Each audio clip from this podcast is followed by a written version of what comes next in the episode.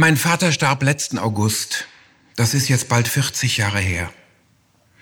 Der Tag war so heiß, dass die Vögel unter den Blättern blieben und alles ringsum sich verlangsamte. Wir dachten an die Hitze des kranken Zimmers, des kranken Betts, in dem der inzwischen zu einem dünnen Herrn zusammengeschmolzene Mann seinen Tod erwartete. Dass es Regen geben solle, war das Thema auf den Fluren. Erst für den Abend wurde er erwartet. Als er endlich fiel, war er der erste Regen, den mein Vater nicht mehr erleben sollte.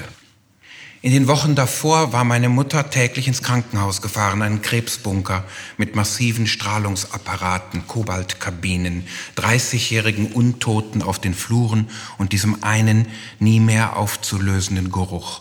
Nicht Kampfer, nicht Melisse roch so unnatürlich, chemisch, strahlend roch es. Die Gesichter der Patienten hatten etwas Unheilbares. Sie trugen den Ausdruck offener Wunden im Gesicht und irrten herum auf der Suche nach einer Wunde, mit der sie hätten reden können. Wir Kinder hatten in diesem Augenblick das Leben vor uns im Doppelsinn. So ist das Leben oder das Leben kann grausam sein, sagten die Erwachsenen. Das waren auch in Kinderohren keine besonders tiefsinnigen Sätze. Aber dass es immer ums Ganze ging, ängstigte uns, und so wurden zu unserem Schutz nur drei Krebsbunkerbesuche pro Woche angesetzt. Mein Vater lag im Sterben. Irgendjemand sagte, er habe jetzt seinen Geschmackssinn eingebüßt. Der sollte nicht wiederkehren.